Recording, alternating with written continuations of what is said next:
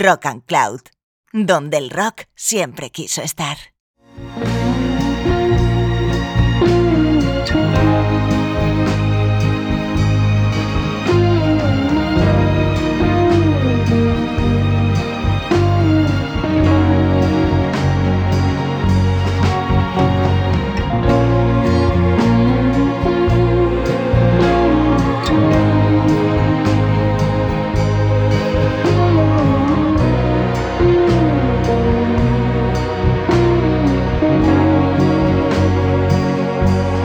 Hola Rock and Worder, ¿qué tal estás? Soy Jesús Candela y sí, acabas de entrar en el rincón literario de Rock and Cloud, acabas de entrar en Rock and Words.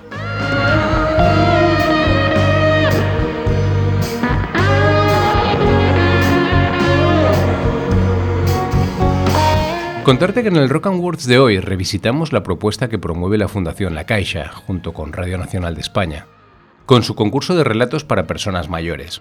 Hemos seleccionado dos para el podcast de hoy, en concreto el ganador de la edición del 2014 y titulado Habitación con vistas al mar. Este relato lo leeremos Paula Yuste y servidor. Terminaremos con el ganador de la edición del 2015 titulado Gotas de lluvia, que lo leerán María Gómez y Nora González. Lo curioso es que ambos fueron escritos por la misma escritora, por María Elena Sánchez Álvarez. Esperamos que te gusten Rock and Worder.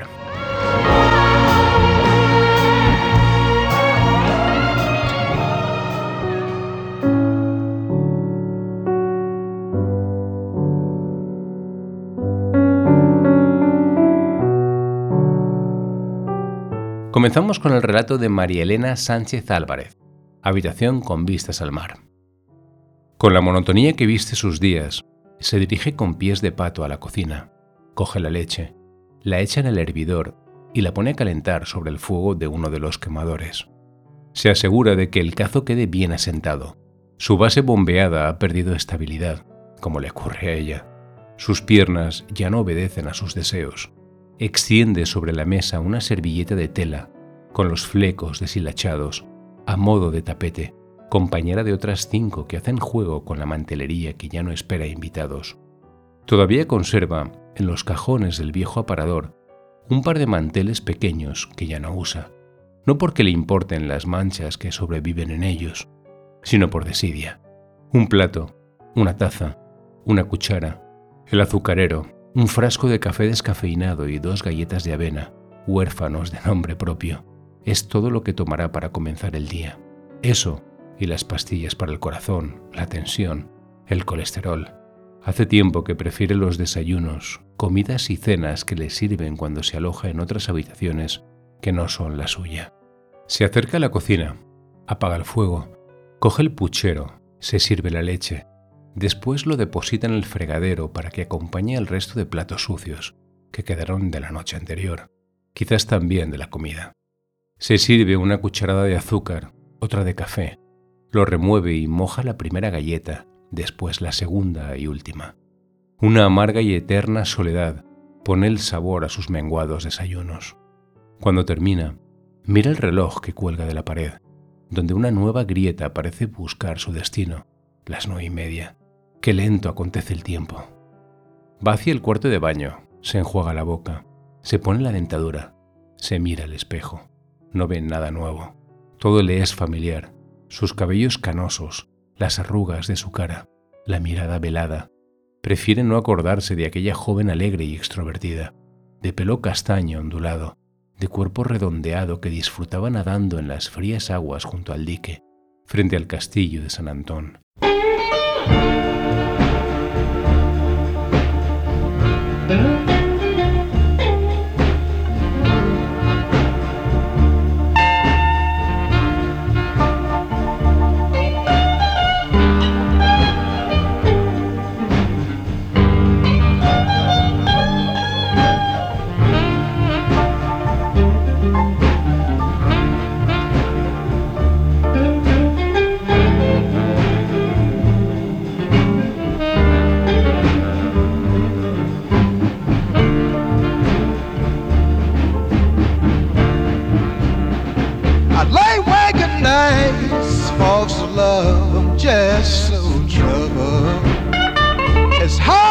keep a job. Laid off, I'm having double trouble. But hey, hey, yeah.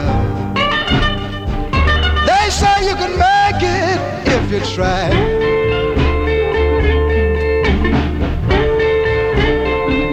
Yes, some of this generation is millionaires. It's hard for me to keep decent clothes to wear.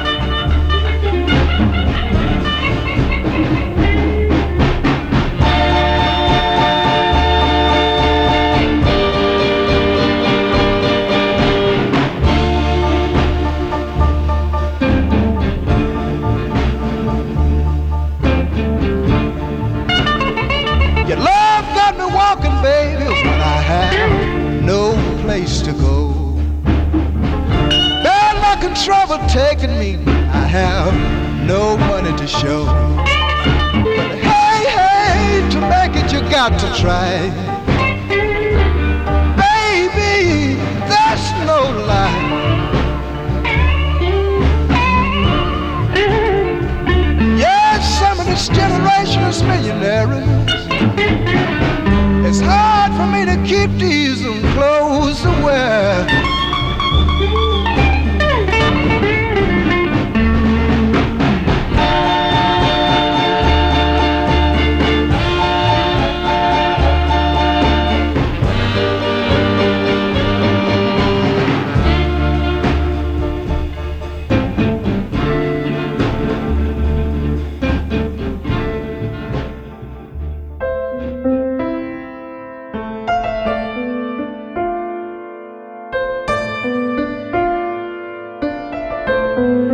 Se quita la bata, el camisón y el resto de la ropa. Ya desnuda, coge la esponja, la sumerge bajo el grifo del lavabo, la escurre, después la enjabona y asea su cuerpo lo mejor que puede. Se seca con la única toalla que encuentra a su alcance. Se vuelve a vestir, descorre las cortinas que cuelgan sobre la bañera y arroja las prendas sucias, que caen fuera del cubo que yace sobre su fondo. Dos años, quizás tres, es el tiempo que ha transcurrido desde que no la utiliza. La artrosis le impide salvar ese infranqueable muro que la priva de sumir su cuerpo bajo el agua. Por eso, aprovecha los días que pasa, a veces meses, fuera de casa, donde disfruta de un amplio plato de ducha con asideras que le hacen perder el miedo a su fragilidad, de toallas blancas recién lavadas, esponjas desechables y de un gran espejo, donde su mirada se vuelve transparente sus cabellos se rehabilitan y las arrugas de su rostro se tornan invisibles. Sale del baño, vuelve a la cocina y mira el reloj de nuevo. Las diez. Qué lento se desliza el tiempo. Con pasos cortos, se dirige a través de un largo pasillo que contrasta con las pequeñas dimensiones del resto de la casa, hacia la salita. Una mesa baja, un minúsculo sofá y una librería es toda la decoración que arropa el invierno de sus días. Sobre la mesa, adornos, reliquias del pasado. En la librería, colocados aleatoriamente tres marcos de plata, la foto de sus padres, la suya, el día de su boda y la de su hija. El resto lo ocupan una decena de libros, que ha leído una, dos y hasta tres veces. Ellos han ido llenando esos huecos que la vida se encarga de cavar. One, two, one.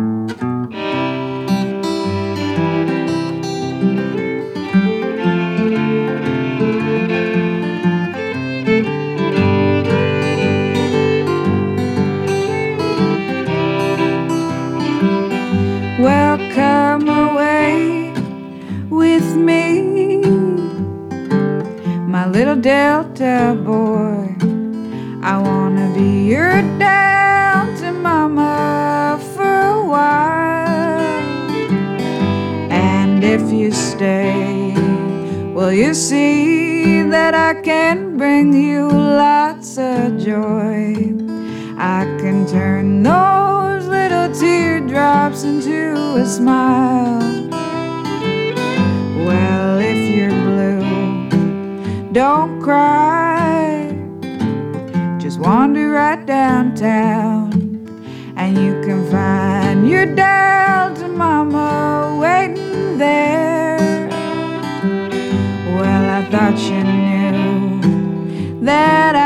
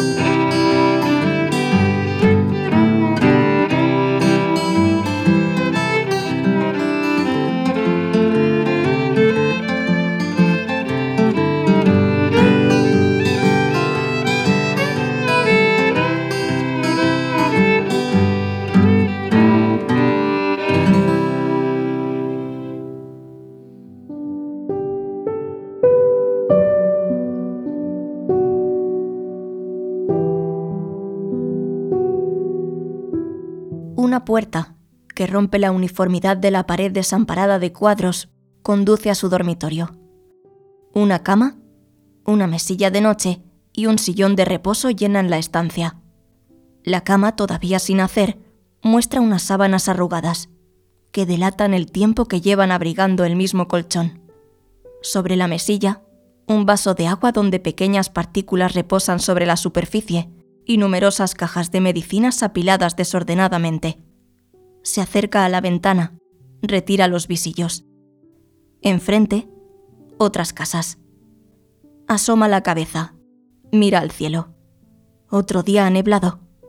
Siente sus huesos entumecidos. Tendrá que hacer un esfuerzo para salir. Sesenta peldaños se interponen a sus días de paseo. Antes, sus caminatas eran más largas le gustaba subir por la estrecha calle de San Nicolás para llegar hasta San Andrés, ascender por la calle Sol y culminar en el paseo marítimo, frente a los arenales del Orzán, donde el mar sigue embraveciéndose con cada ola y sus ímpetus renacían, como en un sueño, abrazados con vehemencia a las caprichosas mareas. Hace más de un año, quizá dos, que la brújula de sus pasos no la guían hasta el océano. Pero ella no quiere morir sin ver el mar de nuevo. La última vez fue hace dos meses, durante su estancia en la habitación 703. A través de sus grandes ventanales traspasaban los destellos de la vetusta torre herculina que le recordaban que aún seguía viva. Mientras espera a que ceda la niebla, estira la ropa de la cama sin hacerla y se hunde sobre el sillón. Enciende la radio y la apoya sobre sus castigados muslos faltos de musculatura. A los pocos minutos el sueño va venciendo el hastío las 11 de la mañana. Qué lento transita el tiempo. Se duerme.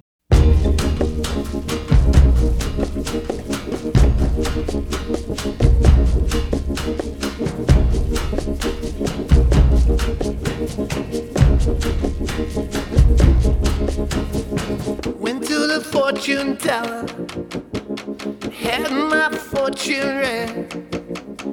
I didn't know what to tell. I had a dizzy feeling in my head. She took a look at my palm.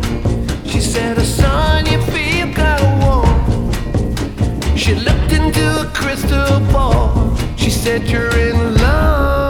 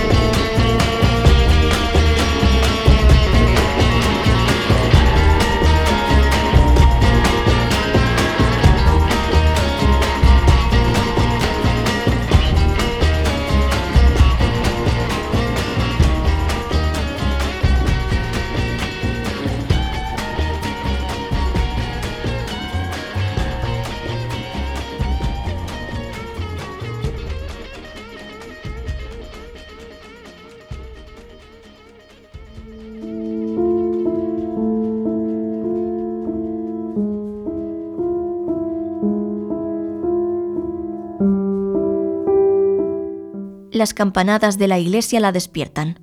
Se incorpora despacio. Cae la radio al suelo. La música no deja de sonar. Se aproxima a la ventana. Luce un sol tenue. Va hacia el armario. Se viste con un vestido cualquiera y se calza los viejos zapatos. Coge el monedero y arrastrando los pies se dirige hasta la puerta. Un portazo basta para abandonar por un corto espacio de tiempo su aislamiento. Es domingo. La ciudad está desierta. Sus labios se han abierto solo para pedir una barra de pan y despedirse con un adiós. De regreso a casa, siente un vuelco en el corazón. Se asusta. No quiere estar sola. Con esfuerzo, sube las escaleras. Cuando llega al primer piso se detiene frente a una puerta. Su fatiga aumenta. Llama. Nadie responde. Vence el tramo de peldaños que conducen a la segunda planta. Otra puerta. Pulsa el timbre una vez. Dos. Hasta tres veces. No contestan. Va perdiendo las fuerzas. Las palpitaciones son más rápidas. Como puede, consigue superar el último intervalo hasta su puerta. Introduce la llave en la cerradura. Su mano tiembla hasta que logra abrirla. Se olvida cerrarla. Camina todo lo deprisa que su desaliento le permite hasta llegar a la sala. Se aferra al teléfono y marca los tres dígitos que dirigirán su destino. Pocos minutos más tarde, vienen a recogerla. Cierto ánimo se vislumbra en su rostro. Comienza un nuevo viaje. Nadie sabe que reza por unas sábanas limpias, agua caliente y mesa puesta. Tras la puerta la radio continúa sonando. Después de los primeros auxilios, la suben a la habitación. No está sola. Otra paciente compartirá días de estancia. Las ráfagas de luz del faro herculino llegan hasta su cama. Se encoge, llora, se emociona, se alegra. Se olvida del tiempo. Se siente afortunada. De nuevo se zambulle en el océano desde su apropiada habitación con vistas al mar.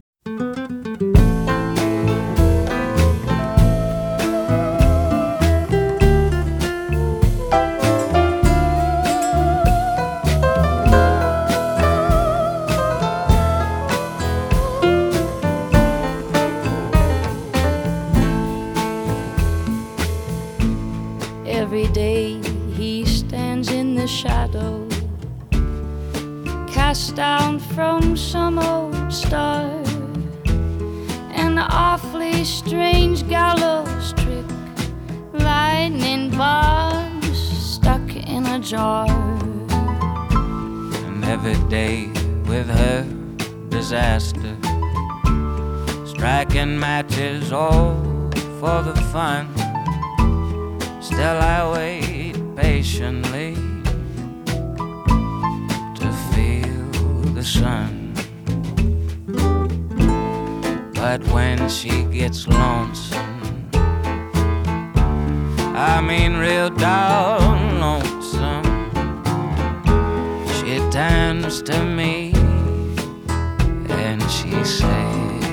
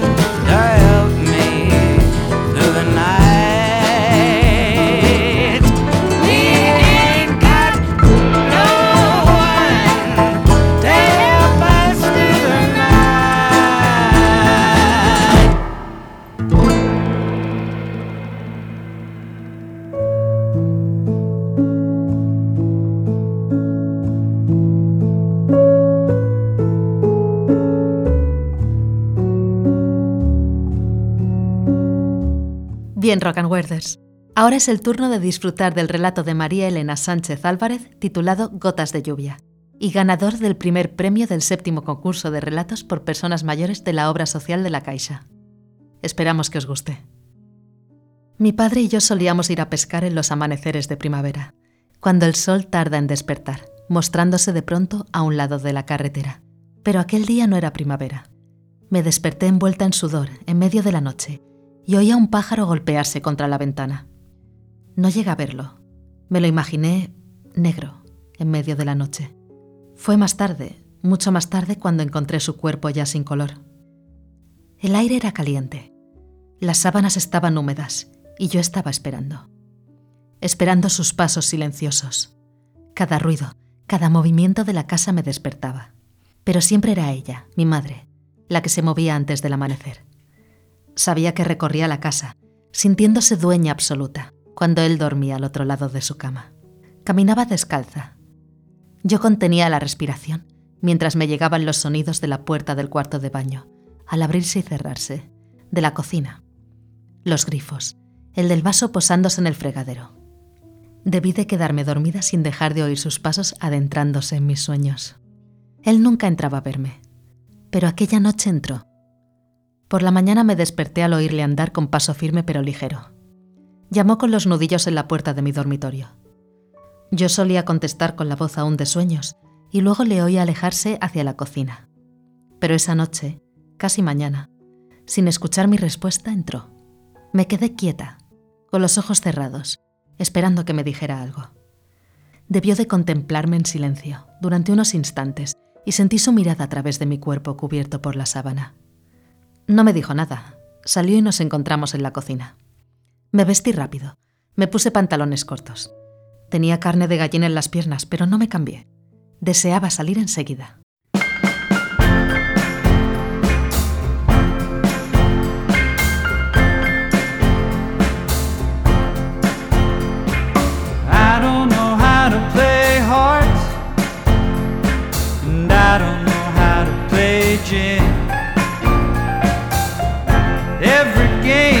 Partners play, I never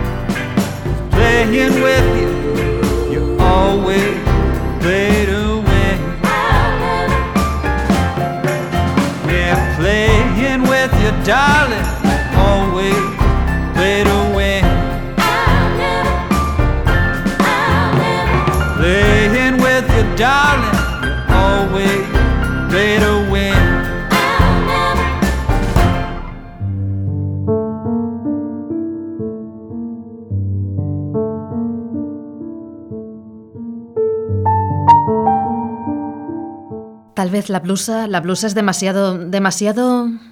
me dijo, pero se paró de pronto. Nunca supe demasiado qué. Durante mucho tiempo pensó en lo que le hubiera gustado decirme y no me dijo. No volví a ponérmela después de ese día. Tenía un encaje en el cuello. Quizá por eso le pareciera cursi o solo inapropiada para ir a pescar. Pero yo me sentía favorecida llevándola. Me miró mucho. O quizá me lo pareció. Desayunamos en silencio, con urgencia. Miramos los dos al cielo. Sabíamos que el sol aparecería en el momento y dónde tenía que aparecer. Salimos de la casa y puso la caña y todas las demás cosas de pesca en el maletero del coche. Justo cuando la abría, no me dejó ayudarle como en otras ocasiones. Me mandó sentar en el asiento delantero, como siempre a su lado. No me di cuenta hasta mucho después, cuando tuve que reconstruir una y otra vez todo lo que sucedió aquel día para conservarlo intacto, que no me había dejado ver qué más había en el maletero. Entra en el coche, me dijo, y yo me recosté a gusto, entrando en calor. Mientras conducía me gustaba mirarlo y sentir su olor. No olía a colonia. Ojalá hubiera olido, la hubiera buscado por todas partes. Era un olor a piel morena, a piel al sol, a luz, a calor. Me extrañó que condujera callado, cuando normalmente iba hablándome de cualquier cosa, para que no me durmiera, para que aprendiera a ser una buena copiloto. Yo le miraba de reojo la arruga que acababa de descubrirle junto a los labios. Después, al recordarlo, me imaginé que allí, en aquel pliegue, había dejado prendidas todas las palabras que tenía que haberme dicho, y no me dijo. No hubo canciones ni confidencias, tampoco le conté nada, como en otros días de pesca, solo canturreé alguna canción, sin que él me acompañara. Por fin, detrás de una curva, vimos la explanada de siempre. Aún era de noche. Al salir él no prendió el cigarrillo que llevaba en la mano. Lo retuvo durante un buen rato, dándole vueltas en la mano, mirando al horizonte, aún oscuro. Caminamos juntos, mirando hacia adelante. Fue justamente cuando oí el clic del mechero cuando aparecieron los primeros destellos del sol. Vi su cara, sin palabras, llena de pensamientos. Cada vez crecían más sus gestos, donde depositaba el silencio. Ese silencio que se llevó lejos. Aquel día no me aproximé a él.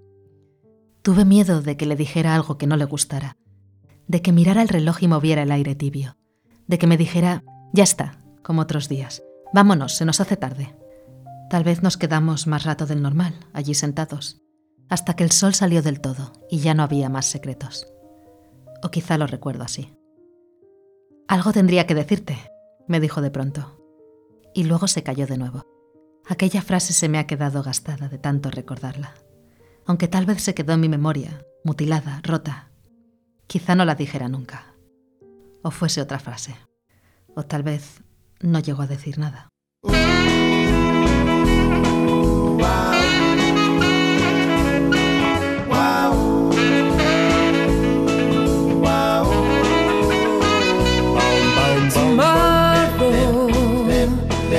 you love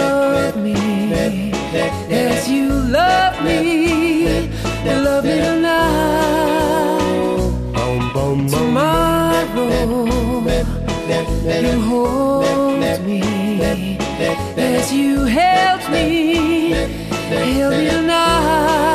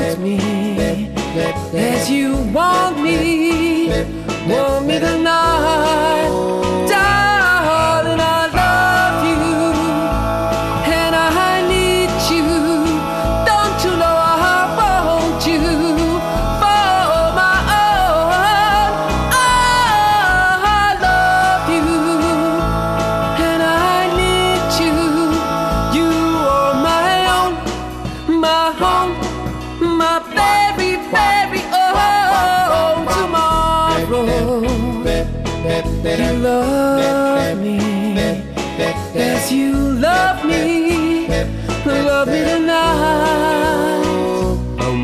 Tomorrow, you hold me as you help me, help me tonight. Tonight you're mine.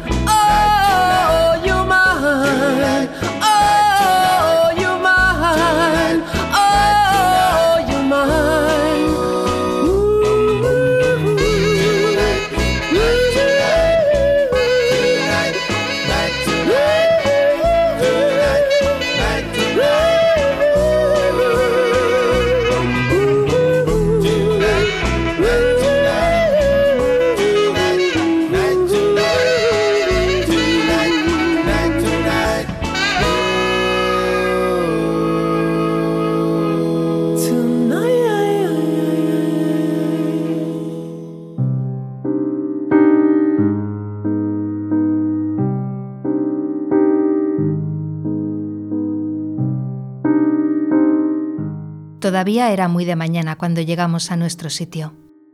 Había una pareja con el cuerpo mojado. Se les notaba alegres y enamorados. Me fijé en las gotas de sus cuerpos que el sol hacía brillar. La visión de aquellas dos personas, ajenas a nosotros, me produjo un escalofrío, como cuando uno se acerca a algo que desconoce y a la vez le atrae. Él los observó mucho tiempo, sin decir nada. Su cara se apagó, como si contemplara una escena triste. Pero de pronto sonrió cuando empezaron a recoger sus cosas. Los hemos echado, me dijo en un susurro. Pensé que quería estar a solas conmigo. Yo no dejaba de mirarle, y él de mirar más allá, a través de alguna ventana abierta en el paisaje. Estamos solos, me dijo con una mirada brillante cuando se marcharon. La voz le sonó ronca. Luego, la excitación de la pesca me condujo solo al fondo del agua, donde trataba de divisar algún movimiento. Aquella mañana pescamos muchos peces, más de lo habitual, y yo veía cómo nuestras cestas se iban llenando. No descansamos como otros días para tomar bocadillos. Esta vez debió de olvidarse hacerlos, o no quiso. No le dije que quería comer, o tal vez ni lo deseara. Fue ya algo tarde, cuando el sol hacía rato que había dejado de estar en lo alto, cuando empezó a recoger, diciéndome que nos íbamos a comer. Tampoco me di cuenta hasta mucho más tarde, cuando todo había pasado, de que de nuevo me impidió acercarme al maletero.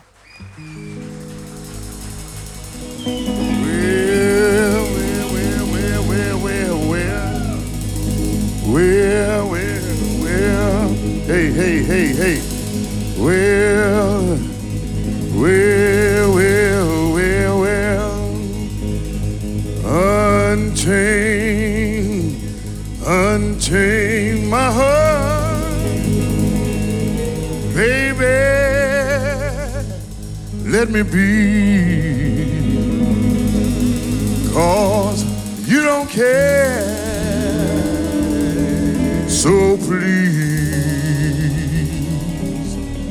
Set me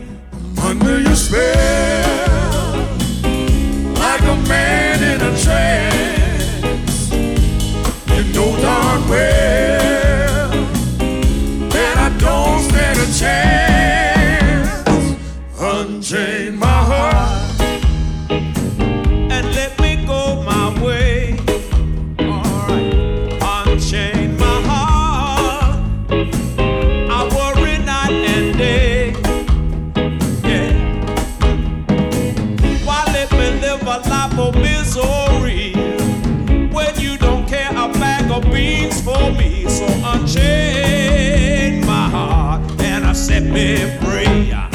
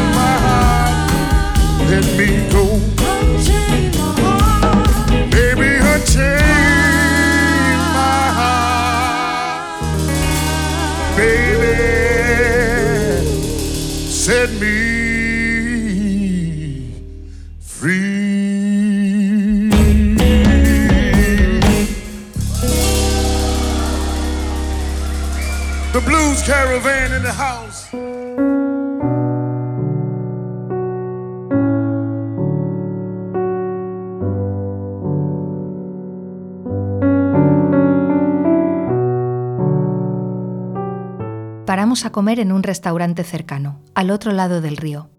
Allí habíamos estado otras veces para que él tomara café o un whisky. Aquel día, mientras comíamos, me miró mucho y me acarició la mano poniéndose cada vez más serio. Apenas comió. Yo sí, tenía hambre y me concentré en la trucha, que iba cortando, plateada, casi viva. La imaginé nadando por el río y me pregunté cómo se habría dejado pescar. La fui abriendo despacio, como si dentro escondiera algún secreto. Separé, como él me había enseñado, la raspa de la carne rosa, rosa asalmonada y de la piel crujiente. Fue la última trucha que comí en mi vida. Él pidió dos whiskies, uno después de otro. Nunca me olvidé del ruido que hacía el hielo en el vaso. Bebía despacio, muy pensativo, sin dejar de mirarme y sin dejar de acariciarme la mano y la mejilla con el revés de la suya. Quizá imagine la gente que somos novios. Al beber, sus ojos se le iban encendiendo y yo sentía la trucha revolviéndose en mi estómago. Casi se volvió a hacer de noche allí, él haciendo ruido con los hielos y yo con ganas de vomitar el pescado que se deslizaba a través de todo mi cuerpo. Luego todo pasó deprisa. Regresamos por otro camino distinto al de otras veces. Cuando llegamos a una estación desconocida bajó del coche, sacó un billete, solo uno, para el autocar que me llevaría a casa. Me ayudó a subir en el autobús y me besó en las dos mejillas, apretándome contra él. Hija, me dijo, algún día iré a buscarte. No dejes que tu madre... No continuó la frase. Le vi alejándose mientras le miraba por la ventanilla. O tal vez no pude verle porque la lluvia me lo impidiera.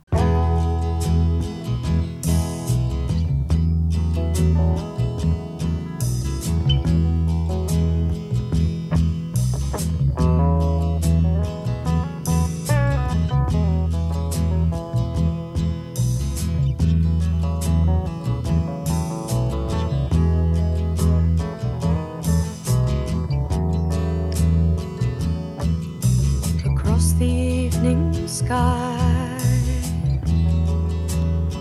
All the birds are leaving,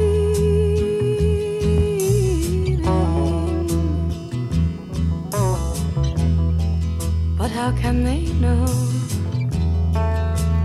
It's time for them to go.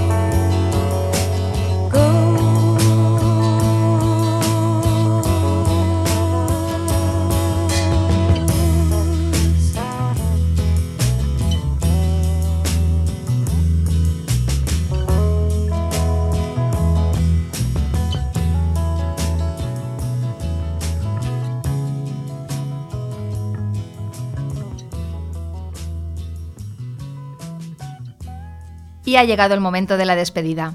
Confiamos en que habréis disfrutado del podcast de hoy. Esperamos encontraros muy pronto en el siguiente. No olvidéis visitar rockandcloud.com y de compartir con vuestra gente la buena nueva rockera de Rock and Cloud.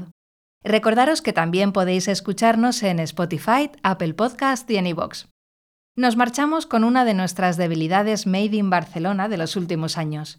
Nos vamos con la gran cantautora María Rodés, quien tras un par de años de espera nos regaló el pasado 2022 su séptimo disco, Fuimos los dos. Os dejamos con sus melodías que acarician y sus letras que conmueven. Vais a escuchar la canción que da título al disco, Fuimos los dos. Un abrazo, sed felices y larga vida al rock and roll. Créeme, es mejor así.